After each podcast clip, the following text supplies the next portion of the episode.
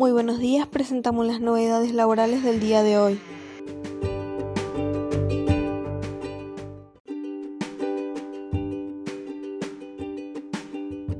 Ganancias y bienes personales que hay que tener en cuenta para los vencimientos de este año. Del 11 al 15 de junio de este año serán vencimientos para la presentación de las declaraciones juradas del impuesto a las ganancias y de bienes personales.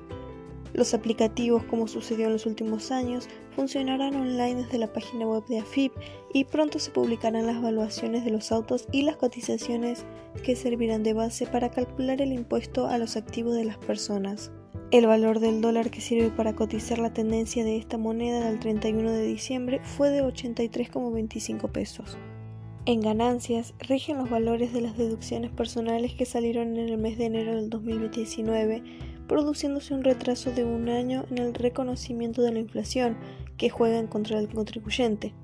Asimismo, queda por ver cuándo se tendrá que pagar el aporte solidario o impuesto a la riqueza, que todavía no fue reglamentado por la FIP, siendo una copia empeorada de bienes personales porque hay que pagar por todos los bienes, incluso por los que se encuentran exentos en otro tributo.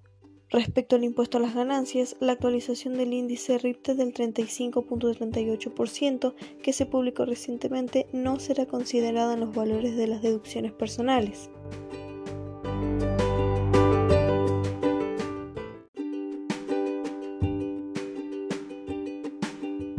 mínimo no imponible, deducción especial y cargas de familia que se deducirán en la próxima declaración jurada que debe completarse para el año 2020 recién incidiría en el cálculo de los cinco anticipos que habrá que pagar a partir del mes de agosto, recalculando la base imponible que se utiliza.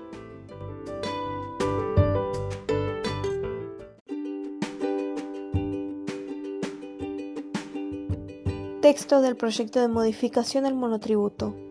El texto fue elaborado por AFIP y tiene como objeto aliviar la situación de quienes facturaron por arriba del límite que permite el monotributo y pasan al régimen general. En el caso de aquellos contribuyentes que hayan excedido el año pasado el límite del 25%, se contempla que aquellos que avisaron a la FIP oportunamente podrán computar como crédito de IVA el 17,33% de lo facturado el último año. Podrán deducir, además, en el primer año el 50% del importe que les corresponde pagar de IVA, el 30% el segundo y el 10% el tercer año. La norma fue elaborada por la FIP y establece además que aquellos monotributistas que fueron pasados de oficio solo podrán deducir el 50% en el primer año.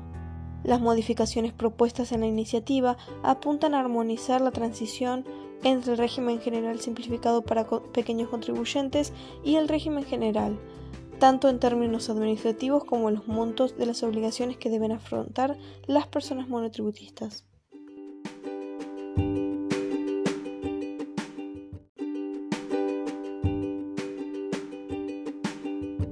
Importante anuncio del Banco Central para las tarjetas de crédito. El Banco Central resolvió mantener la tasa máxima del 43% nominal anual para el financiamiento de saldos impagos de tarjetas de crédito para el universo que representa el 95.5% de los usuarios que utilizan este mecanismo de financiamiento. Esa norma establece que las entidades financieras deberán aplicar la tasa del 43% en los saldos de tarjeta de crédito hasta 200 mil pesos por cada tarjeta emitida. Respecto a los saldos a financiar por más de 200 mil pesos, las entidades financieras podrán aplicar una tasa diferencial hasta el máximo permitido por la ley de tarjetas de crédito, establecido en un 25% más que la tasa que perciben por los créditos personales y similares a los que aplican en las tarjetas no bancarias.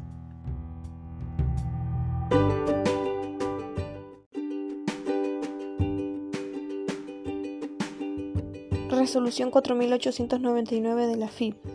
IVA. Solicitud del beneficio para empresas del sector transporte en la Resolución General 4761. La Resolución General número 4761 estableció el procedimiento a observar por los prestatarios del servicio público de transporte alcanzados por el régimen del artículo 24 de la Ley del Impuesto al Valor Agregado a fin de solicitar ante esta Administración Federal de la acreditación y devolución y o transferencia de los saldos técnicos acumulados a su favor. Para hacer efectivo este beneficio, las solicitudes que se interpongan en el marco de la resolución general deberán necesariamente contar con la aprobación del Ministerio de Transporte en los términos que la norma ministerial respectiva establezca.